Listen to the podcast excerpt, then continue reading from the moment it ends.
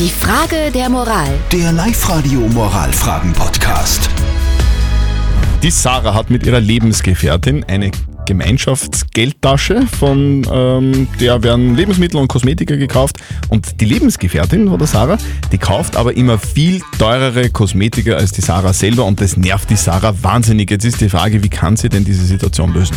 Ihr habt uns eure Meinung als WhatsApp reingeschrieben. Der Uwe schreibt, einfach ausrechnen, wer mehr braucht. Und derjenige soll dann einfach etwas mehr in dieses Gemeinschaftsgeldtaschel geben.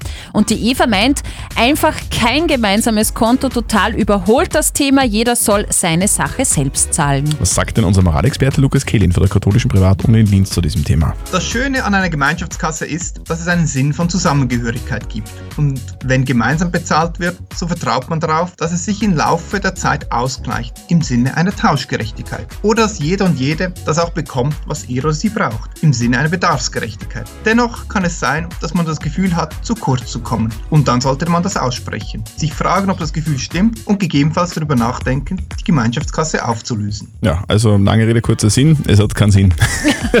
Macht euch ein eigenes Geldtasche und dann ist alles gut. Oder redet einfach mal drüber. Postet eure Frage der Moral auf die Live-Radio Facebook-Seite, schickt uns eine WhatsApp oder schreibt uns eine Mail. Am Montag um kurz nach halb neun gibt es dann wieder eure Frage der Moral bei uns auf Live-Radio. Die Frage der Moral. Der Live-Radio Moralfragen-Podcast.